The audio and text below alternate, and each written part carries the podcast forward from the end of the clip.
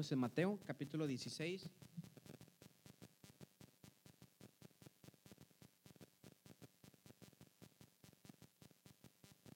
Mateo, capítulo 16, versículo 20. Del 20 al 23. 16, 20, 23. ¿Tienes allí?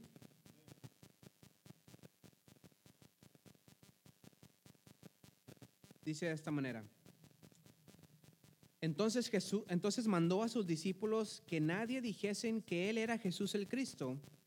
Y desde entonces comenzó Jesús a declarar a sus discípulos que le era necesario ir a Jerusalén y padecer mucho de los ancianos, de los principales sacerdotes y de los escribas, y ser muerto y resucitar al tercer día. Entonces Pedro, tomándolo aparte, comenzó a reconvenirle, diciendo, Señor, ten compasión, de ti, en ninguna manera esto te acontezca.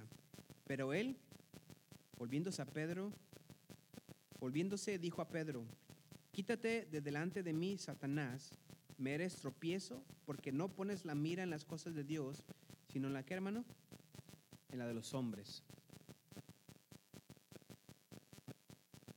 Estaba Pedro ahí, ¿verdad?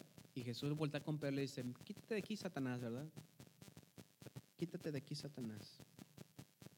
Está haciendo tropiezo para lo que yo estoy haciendo. Hermano, todos tenemos expectativas en la vida, todos, todos. Todos tenemos expectativas. Por ejemplo, este, esperamos tener un buen trabajo, ¿verdad? Esperamos tener un buen trabajo, unos buenos ingresos, esperamos tener un proyecto donde, donde queremos, este, solución, tenemos, queremos cumplirlo, ¿verdad? Y, esperamos a que suceda, ¿verdad? Este, podemos tener otro, muchos tipos de expectativas en la vida, ¿verdad? Puedes tener una expectativa acerca de tu pareja, acerca de tus hijos, cómo quieres que sean, o qué quieres que estudien, ¿verdad? O, o cómo quieres que se, se, vuelva todo. O tus padres, ¿verdad? Una expectativa de que tus padres sean de una manera que, que tú quieres que sean. Y cuando todo sale como tú piensas, pues ¿cómo estamos, hermano? Contentos, ¿verdad? Estamos contentos, estamos felices porque las cosas están saliendo como queremos. Pero ¿qué pasa, hermano, cuando las, esas expectativas que tenemos no, no salen como suceden? No pasa como sucede. ¿Qué pasa con nosotros? ¿Vas a estar contento? No vas a estar contento, ¿verdad? Vas a estar triste, quizá vas a estar enojado porque lo que tú esperabas de una persona a otra no fue, no era lo que querías o no esperabas de tu trabajo que fuera así. No esperabas tú quizá ahorrar más y al final no pudiste ahorrar lo que, lo que estabas esperando. Y hay muchas cosas que, que pueden estar envueltas en todo esto de esperar algo, pero ¿qué pasa cuando esperamos algo de Dios, hermano? Y de repente no sucede lo que esperábamos de Dios. ¿Qué pasa con eso? Una frase fundamental en la vida, hermano, de un cristiano es que tenemos una relación con Dios, pero a veces traemos nuestras propias expectativas a nuestra relación con Dios. Creamos un esquema de cómo pensamos que Dios debería operar. Cuando Dios no actúa de la manera que pensamos que debería, nos frustramos y dudamos de su lealtad a nuestra relación. En la relación que tenemos con Dios, queremos que funcione igual, ¿verdad? Como nosotros queremos que trabaje. Queremos que Dios trabaje a nuestro, ¿qué se dice? a nuestra conveniencia, ¿verdad? A nuestro gusto. Queremos que Dios obre a nuestro gusto.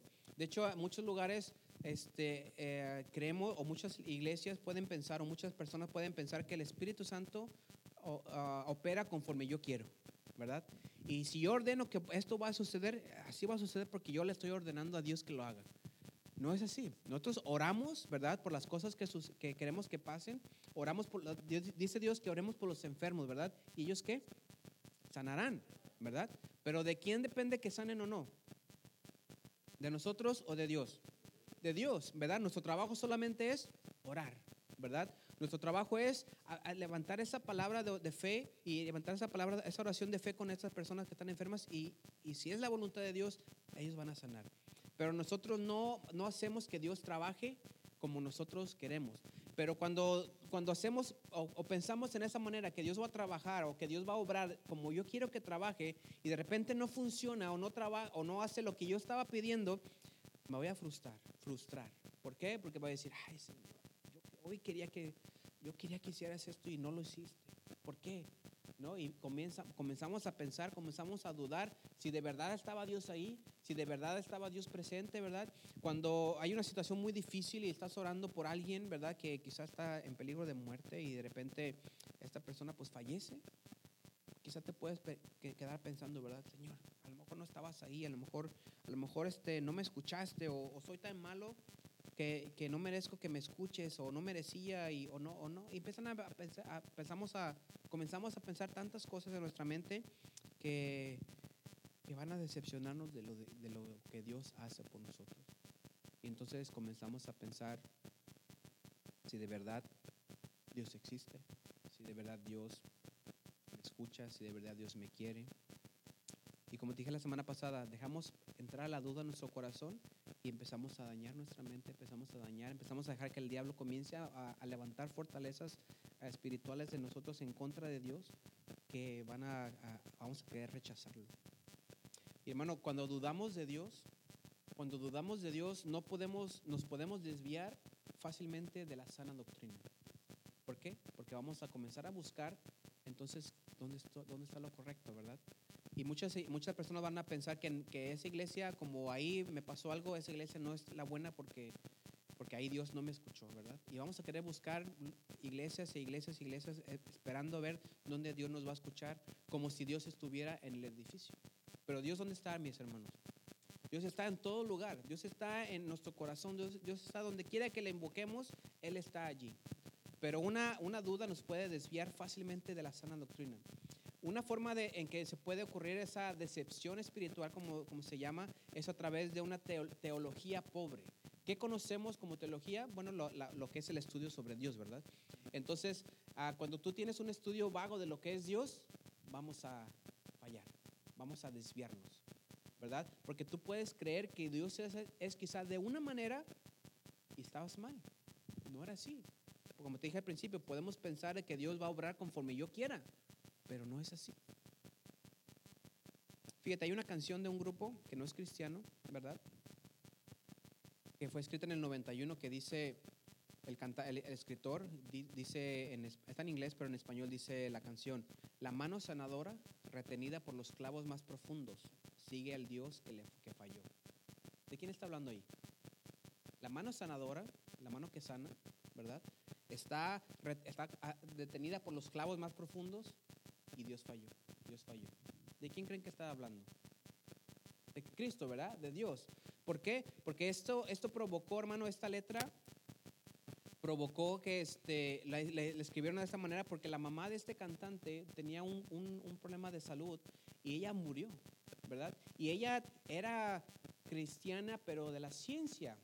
Eh, tenían una, una, doctrina incorrecta donde, donde sí creían en Dios, pero eran más, este, eran más este, uh, eh, una doctrina no tan sana que porque lo, por lo que ella pensaba y creía, dijo, yo no voy a recibir ayuda médica porque eso va, eso va en contra de Dios. Y entonces su hijo, que veía a su mamá, que era devota en la religión, pues el Dios le falló porque no la sanó. Y escribió esta canción y es muy conocida, muy famosa esa canción. Dios falló. La ciencia cristiana, hermano, es una religión metafísica que, que, reinterpreta la Biblia para enfatizar la importancia de la concisión y el uso de la mente y las palabras para traer curación al cuerpo. O sea que no vas con tu mente, piensas y dices cosas y haces otros tipos de rituales que con lo que estás diciendo te vas a sanar. ¿Sí? O sea, no quieres ir al doctor, no crees en eso. Y bueno, esta persona se desilusionó y escribió, Dios falló. Dios falló. Quizá él estuvo levantando oraciones a él por su madre, quizá él estuvo levantando peticiones, clamores de una manera u otra, no sé cómo lo hacía, pero él estuvo decepcionado por Dios porque no hizo lo que él quería. ¿Has escuchado de personas, hermano, que, que dicen, no, Dios me falló una vez, ya no quiero saber nada de Dios porque una vez le pedí por esto y nunca me lo dio y me falló? ¿Has escuchado de personas así? Y eso los van a llevar a tener una, una, una relación incorrecta con Dios. Es más, de hecho, ni siquiera van a tener relación con Dios. Y este, este, este cantante estaba enojado, estaba frustrado, estaba decepcionado porque Dios falló. Él sabía que esa mano iba a sanar, era la mano sanadora de Dios, pero falló. Otro grupo, pero esta vez sí cristiano, una de sus letras canta, solo un minuto nada más hubiera querido decir, te amo, más te lo diré allá en el cielo.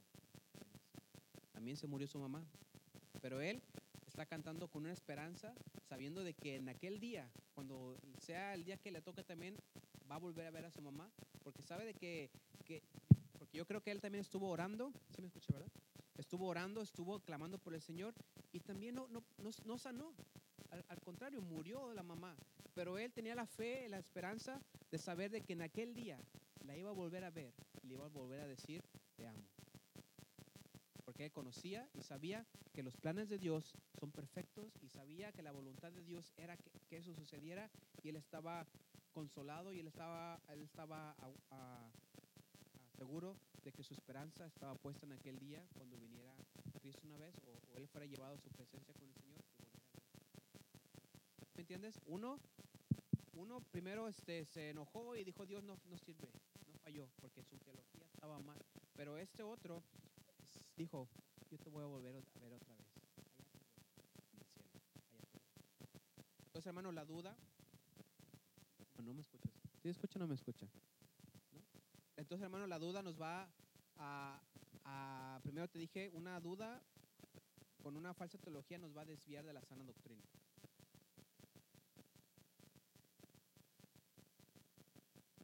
Sí. Sí ahora sí me escuchó. ¿eh? Ya me desperté yo también. Entonces, hermano, una, una duda nos va, nos va cuando dudamos de, de, Dios de esa manera, nos va a desviar fácilmente de una sana doctrina. Pero también, hermano, la duda nos va a desenfocar de lo que Dios es o de lo que Él es o, o de lo que Él nos ha enviado a hacer. Jesús tenía que distinguir, hermano, constantemente entre la naturaleza del reino de Dios y la del, papel del Mesías. E, él, Jesús, a veces le digo a mis hijas, ¿y, ¿y, cómo Jesús, verdad? Si él existía y cómo él es que él era y así. Digo, bueno, Jesús era 100% Dios, ¿verdad? ¿Lo crees? Pero también era 100% humano, ¿también lo crees? Y dices, ¿cómo que eres 50 o 50 o 70 y 25? O, pero, pero no, es 100%, eres 100% Dios y 100% humano. Y hermano, Jesús tenía que estar constantemente, ¿verdad? Viviendo en esa naturaleza, la naturaleza del reino de Dios y la naturaleza del papel del Mesías. Porque, hermano, para los, para los judíos, ¿quién era el Mesías? ¿O qué esperaban del Mesías? ¿Sabes qué esperaban del Mesías? Eh, los judíos estaban viviendo en un tiempo donde estaban siendo gobernados por el imperio ¿qué? romano, ¿verdad? Los tenían, tenían como, casi como esclavos a los, a los romanos, digo, perdón, a los judíos en su propia tierra, ¿verdad? Entonces los judíos habían escuchado una profecía que él iba a venir y que, su reino no tendría fin y que él iba a, rescatarlos de, todo mal y todo eso.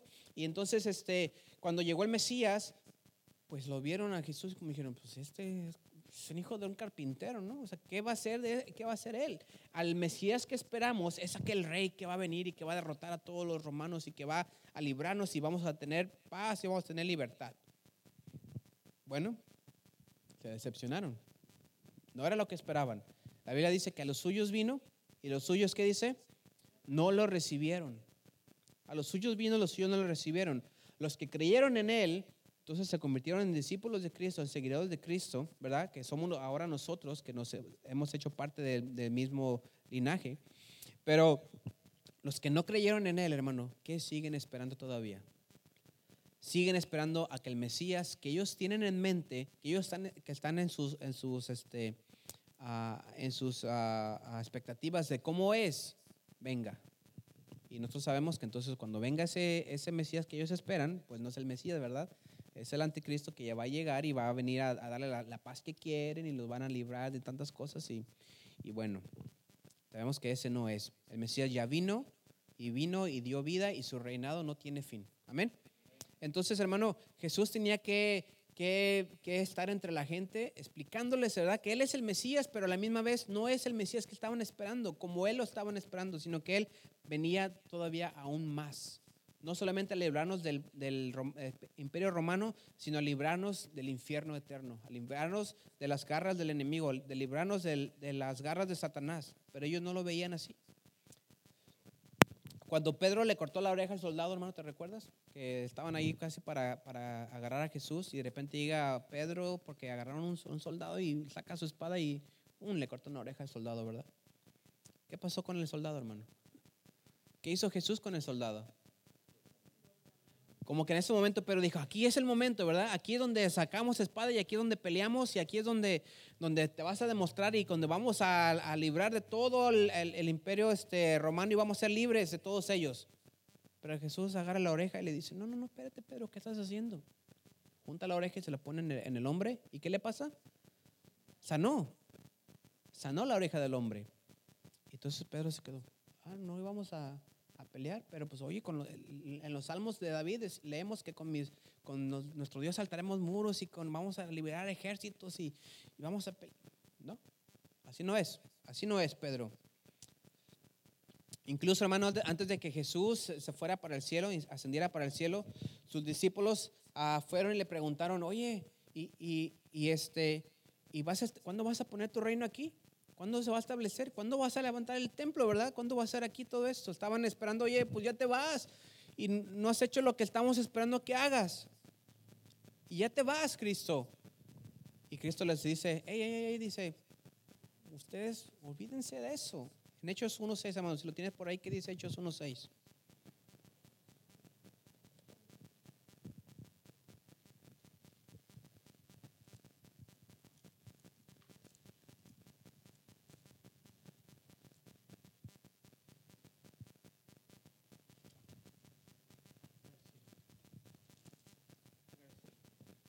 ¿Lo tienes ahí?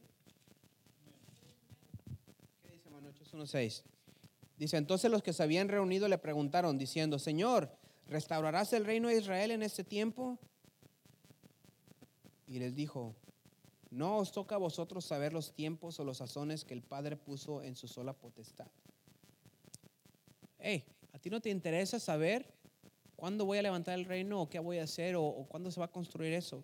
Dice, pero recibiréis poder cuando haya venido sobre vosotros el Espíritu Santo y me seréis testigos en Jerusalén, en, toda Judea, en, Samar- en, Samari- en Samaria y qué dice y hasta lo último de la tierra. No les estuve diciendo todos esos años que ustedes van a ser discípulos, que tienen que transmitir ese discipulado a todas las generaciones. ¿Y por qué cuando me voy me están preguntando que, oye, pues, pues aquí ahora lo vas a construir? ¿No? Se estaban desenfo- desenfocando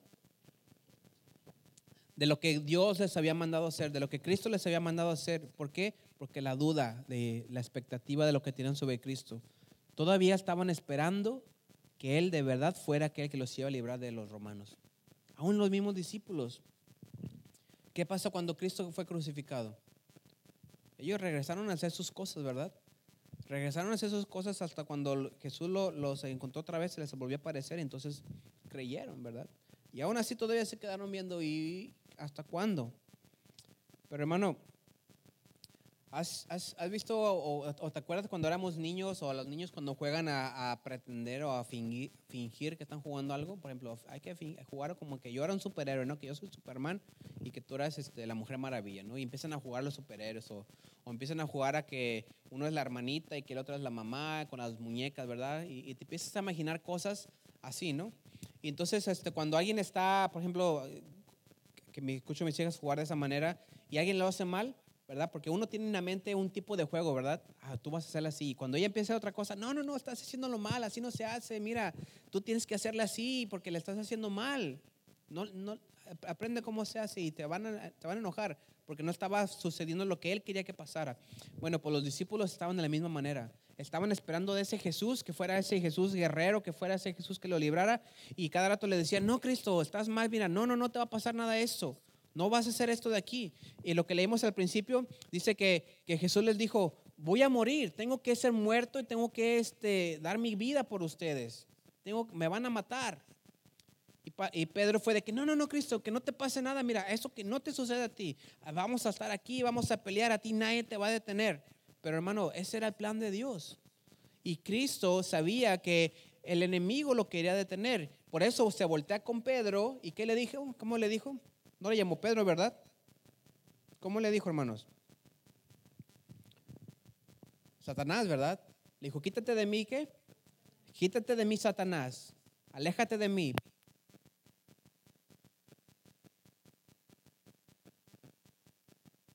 Estás interrumpiendo lo que yo que voy a hacer, porque estás puesto tus cosas en las cosas de la tierra y no en las cosas de arriba. Entonces cuando dudamos, hermano, nos vamos a desenfocar completamente de lo que Dios nos ha mandado a hacer. Déjate pregunto a ti, ¿qué nos ha mandado Dios a hacer? ¿Qué dice la palabra de Dios que tenemos que hacer, mis hermanos?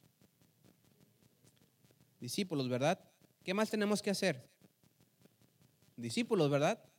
Dios nos ha mandado a ser discípulos. Imagínate a, a, una tienda de hamburguesas, que, bueno, no puedo decir marcas aquí, a una tienda de McDonald's por allá que no venda hamburguesas. ¿Qué sería de esa, de esa tienda? Un lugar que dice hamburguesas, eh, las más buenas, ¿verdad? Y tú llegas y me dan una hamburguesa. No, no vendemos hamburguesas. Ay, pero afuera dice que, que venden hamburguesas, ¿no? Sí, pero es que nomás nos gusta el nombre, pero no, no vendemos hamburguesas. Entonces te vas a decepcionar porque tú querías una hamburguesa y ese lugar la encontraste. Pero hermano, nosotros como cristianos, como discípulos de Cristo, debemos de producir discípulos que es lo que Dios nos ha mandado hacer. Discípulos que hagan discípulos, que se multipliquen en más que discípulos. No podemos ser mangos y dar manzanas. Tenemos que dar lo que somos. ¿Y qué somos, mis hermanos? Discípulos. Ah, ¿Recuerda la historia de Pedro? Cuando están en la, barca y está la tormenta y de repente se asustaron porque el, entre, el, el agua, entre el mar, vieron a un fantasma, ¿verdad?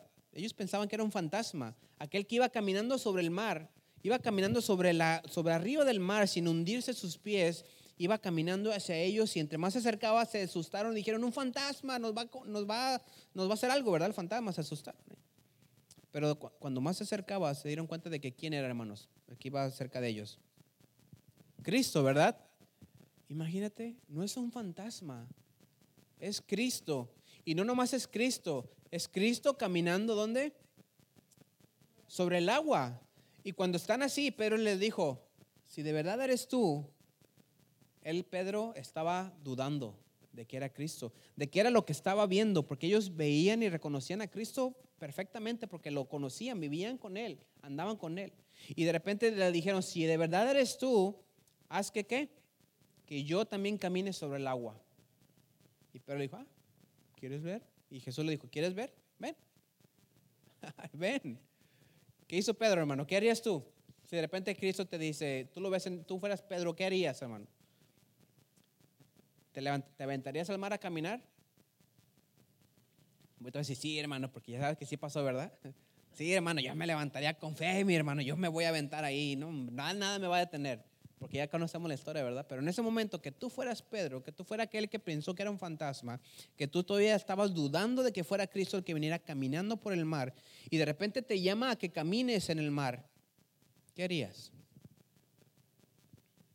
Pedro, me imagino que no se aventó, ¿verdad? Yo pienso que bajó primero un dedito por ahí y, vio que no se hundía, ¿verdad? Y como que, como que, pues no pasaba nada, ¿verdad? Mira, hermano, la semana, esta semana pasada estuve quitando la nieve de mi casa, la nieve que estaba en el techo. Y en el cuartito que hice, ya lo recuerda, ¿verdad? Pues puse el techo que Dios ha tenido misericordia, que no se ha caído, ¿verdad? Y espero que siga teniendo misericordia. Bueno, pues eh, esta semana me metí a quitar la nieve y pues no alcanzaba con la palita que tenía para quitarla.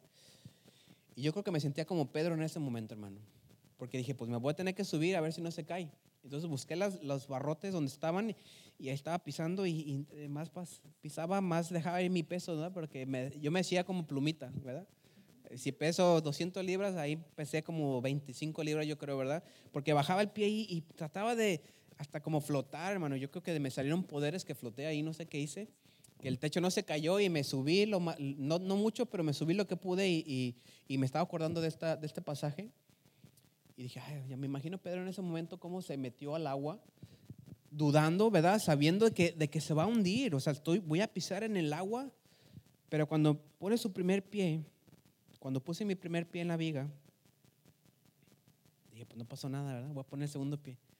Puse el segundo pie y pues tampoco pasó nada, ¿verdad? Entonces ya caminé por ahí. Una casi me resbalaba, pero, pero no me caí. Pedro cuando puso su primer pie y vio que no se hundió, bajó su segundo pie y no se hundió, entonces la duda empezó a desaparecer y empezó a caminar hacia Cristo. Pero cuando comenzó a caminar hacia Cristo, de repente Pedro se desenfocó, porque dice la palabra de Dios que dudó. ¿Y qué pasó? Y empezó a hundirse. No se hundió, o sea, no fue de se hundió, sino comenzó a hundirse comenzó a ver que la tormenta estaba fuerte, comenzó a ver que la tormenta no cesaba, comenzó a ver que las olas estaban quizá por encima de él, comenzó a ver que la barca ya estaba más lejos, comenzó a ver que Cristo todavía le faltaba tramo para llegar para él y empezó a tener miedo, empezó a dudar, empezó a desenfocarse de Cristo y empezó a hundirse. Porque la duda lo va a hacer desenfocar de la mirada que es de nuestra mirada que es Cristo. ¿Cómo regresó Pedro al barco, mi hermano? ¿Cómo regresó Pedro al barco? Dice la palabra de Dios que Jesús lo tomó de la mano y ¿qué hizo? Lo levantó y luego lo cargó, ¿verdad? Porque Pedro tenía miedo. Ya lo cargó de caballito y se lo llevó hacia el, al, al barco. ¿Cómo se lo llevó, hermano? Pedro se fue otra vez caminando de regreso al barco. Cuando se volvió a reenfocar en Cristo, cuando volvió a reenfocarse y cuando ya Cristo se acercó a él y que dijo, ay, sí, sí, eras tú, ya te vi más de cerquita, si eres tú, perdóname.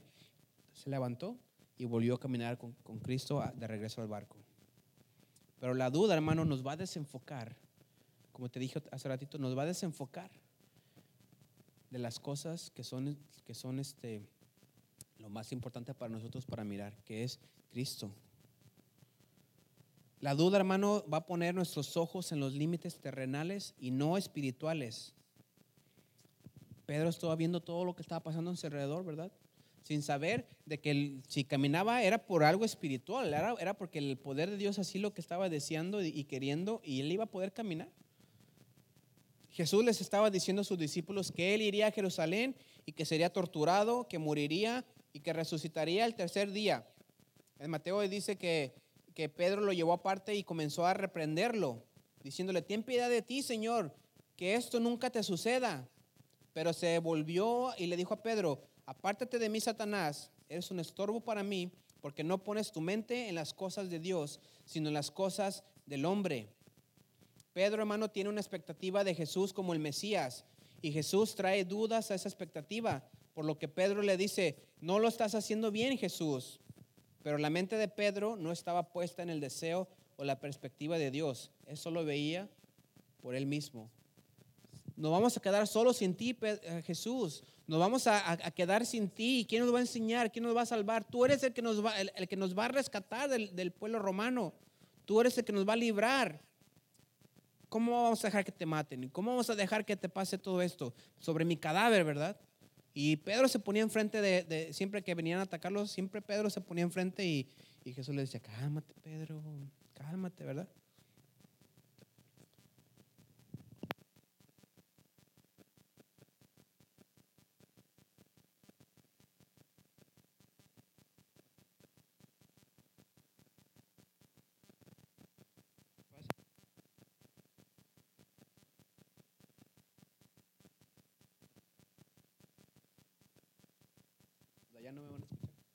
Ya. La cosa que, que cuando Pedro se, se, se, pone a ver todo lo espiritual, hermano, todo lo, terrenal, perdón, entonces este, lo espiritual lo olvidamos. Cuando, cuando nosotros tenemos ese tipo de circunstancias, hermano, donde, donde estamos pasando por, por esos problemas, quizá como Pedro, quizá como los discípulos que veían todo lo que les estaba aconteciendo, vemos a veces lo que nosotros creemos que Dios puede hacer, ¿verdad? Nosotros creemos, ah, si Dios hiciera solamente esto, si Dios hiciera esto por aquí, si Dios me diera esto de por aquí, si Dios, y si Dios, y si Dios, y si Dios hiciera, y si Dios hiciera, y cuando no lo hace, ah, no le interesó a Dios. Dios no me estaba viendo, no soy su favorito, ¿verdad? Pero hermano, tenemos que, que saber de que hay cosas que pasan, ¿verdad? Muchas veces aunque se atraviesen una, una muerte entre todo el camino o, una pérdida de cualquiera, hermano, Dios siempre tiene un plan mejor para nosotros. Dios siempre tiene algo más adelante que nosotros no podemos ver. Y hermano, la fe, ¿qué es la fe? La fe es la certeza de lo que qué? de lo que se espera, la convicción de lo que no se ve. Entonces, fe no es saber de que mi esposa está ahí, ¿verdad? Porque yo la veo. O ustedes, hermanos, ahí están, los veo. Sino es aquello que no veo. Es aquello que no veo. ¿Y qué es aquello que no veo? Bueno, pues fe, tenemos fe de que vamos a hacernos viejitos juntos, ¿verdad? Y que vamos a morir viejitos juntos, ¿verdad? O que va a venir quizá Dios por nosotros antes de que nos hagamos viejitos y nos vamos a ir jóvenes al cielo. Pero fe es esperar, fe es saber eso, fe es como la canción que te dije hace ratito, allá en el cielo cuando te vuelva a ver, entonces te voy a decir otra vez, te amo. Porque sé que en algún momento, cuando Dios me llama a su presencia, te voy a volver a ver. Porque sé que tú también vas a estar allá. ¿Sí me entiendes? Eso es, eso es fe, eso es la fe. Debemos, hermanos, de, de utilizar, ya para terminar, debemos de utilizar los momentos de duda para acercarnos más a Dios. ¿De verdad eres tú, Jesús? Si eres tú, Jesús, déjame salir. Hazme caminar por aquí. Esa duda hizo a Pedro querer llegar más todavía a Cristo. Esa duda hizo que Pedro se aventara al mar sabiendo que quizás iba a hundir, pero cuando vio que no se hundió, tuvo fe y, y, caminó hasta cuando otra vez volvió a ver las cosas y se volvió a hundir. Debemos de preguntarnos, hermano, ¿es nuestra relación con Dios que Él cumpla con todas nuestras expectativas? Mi relación con Dios es de que Dios, yo me voy a estar contigo, pero tú tienes que cumplirme todo lo que yo quiero. No ponemos condiciones a Dios para estar, ¿verdad? No ponemos condiciones de decirle, Dios, si tú no lo haces, pues yo no voy a estar, ¿verdad? Porque hermano, uh, una vez pasó por un momento difícil así también que, que, tuve, ¿verdad? Llegué a un momento donde, donde, donde entra todo este tipo de preguntas. Y Dios me, Dios me dijo a mí, me hizo una pregunta, me dijo, ¿tú me adoras por lo que soy o por lo que te doy? Y yo te pregunto a ti mismo, hermano. Tú, tú sirves a Dios, tú le sigues a Él, tú le adoras a Él, tú vas con Él por lo que es Él o por lo que te da Él. Con Cristo llegaban multitudes, pero iban por lo que Jesús les daba. Muchas veces en las iglesias podemos dar cosas y se va a llenar, ¿verdad? Porque la gente viene por lo que les da. Pero ¿cuántos de nosotros estamos con Cristo por lo que Él es? No esperando que nos dé. No esperando decir, bueno, si me das, ahora sí. Si me das, ahora sí, ¿verdad? Y muchas veces, hermano, nos ponemos en, en circunstancias difíciles cuando decimos, Dios, si me das, ahora sí voy a dar, ahora sí voy a, servirte de corazón. Si me das, ahora sí voy a hacer esto, ¿verdad? Si me das, ahora sí voy a ir a la iglesia. Pero no es por lo que Él nos da, sino por lo que Él es, hermano. Nuestra relación con el Señor no debe de ser por lo que nos da, sino por lo que Él es. Porque cuando no nos da, entonces dudamos Él. Y nuestra relación, hermano, nos debe de acercar a Él mucho más de nuestros deseos, mucho más de nuestras expectativas y mucho más de lo que podamos recibir, sino solamente confiando en que Él proveerá. ¿Verdad? Iba Abraham, y con eso termino, iba Abraham caminando para el monte donde iban a levantar el sacrificio. ¿Y con quién iba, hermanos? Con su hijo Isaac, ¿verdad? Iban allá a darle sacrificio y cuando llegaron a cierto lugar les dijo a sus esclavos, aquí espérenme a sus sirvientes, aquí espérenme yo, nada más mi hijo y yo vamos a ir. Ándale Isaac, agarra, agarra la, la, leña para el fuego. La agarraron y pues Isaac sabía que el sacrificio, pues tenían que dar un, un, corderito, ¿verdad? Y cuando van llegando le dice, oye papi, ¿y, ¿y el corderito? ¿Dónde está? Y las palabras de, de Abraham no fueron, pues tú eres el corderito, mi hijo. Es para Dios. ¿Qué le dijo hermano? Dios proveerá. Él iba con la mente de sacrificar a su hijo. Y muchos se pueden decir, ¿y por qué le preguntó Dios a Abraham sacrificar a su hijo? ¿Por qué Abraham decidió aceptar e, ese reto que, Cristo, que Dios le había puesto de sacrificar a su único hijo que Dios le había prometido que iban a hacer y que iba de él, iban a descender todas las naciones, ¿verdad? Y ahora lo va a sacrificar, ahora lo va a matar.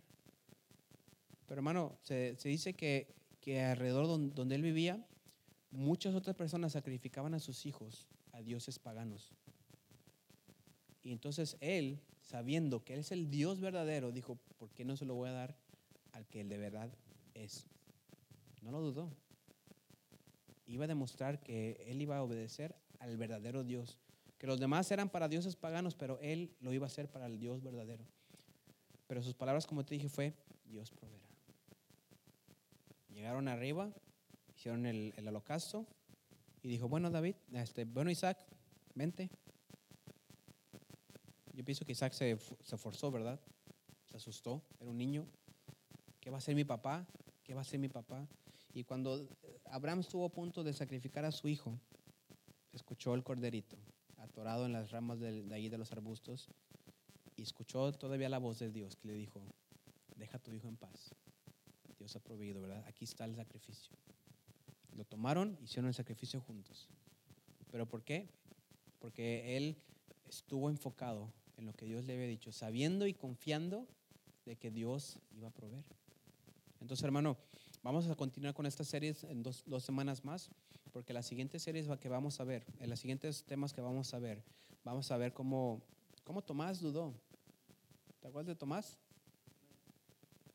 Tomás dudó. Le dijo, si no meto mi dedo entre ese, esas heridas, yo no, a mí yo no voy a creer. Yo no voy a creer. Pero esa es la próxima semana, hermanos. Entonces vamos a, vamos a, a orar, vamos a levantarnos, hermano, vamos a ponernos de pie.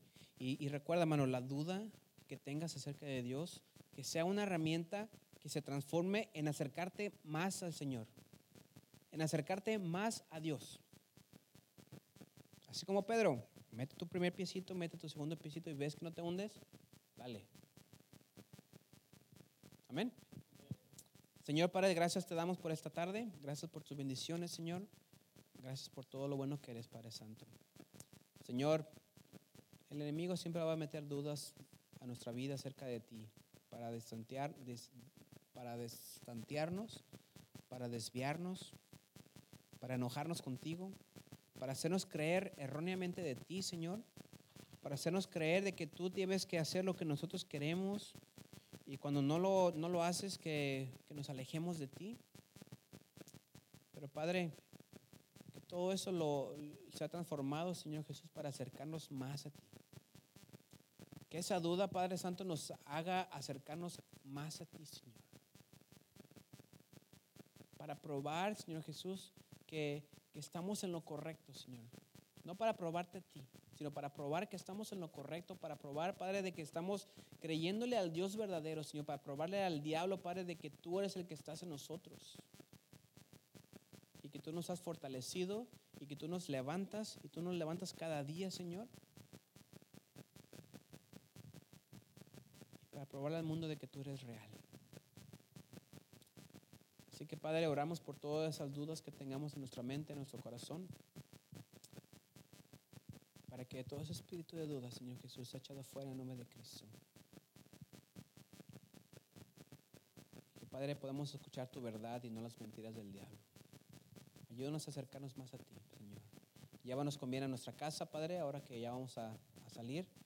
Bendice a todos aquellos que están en sus hogares, Señor. Bendice a mis hermanos en esta semana, Padre, que, que van a su trabajo, Padre. Cuídales, guárdales de los caminos resbalosos. Guárdales del frío, Señor. Guárdales de cualquier peligro, Padre Santo. Bendice el fruto de sus manos. Bendice, Padre Santo, todo lo que, lo que pones en ellos, Señor Jesús, lo que pones en nosotros, Padre Santo. Padre, ayúdanos a poder compartir de tu amor. Ayúdanos a poder compartir, Padre Santo, de, de, del mensaje de, de, las buenas nuevas que nosotros conocemos, que nosotros tenemos, Señor. Padre, tú nos has mandado a ser discípulos y, y queremos hacer discípulos, Señor. No queremos hacer otra cosa. No queremos hacer, Señor Jesús, uh, solamente perder el tiempo, pero queremos hacer lo que tú nos has mandado a hacer como iglesia, Padre, como cristianos, como seguidores tuyos, Señor Jesús, como tus discípulos. Gracias, Padre, una vez más y bendice este tiempo. En nombre de Jesús, amén. Amén.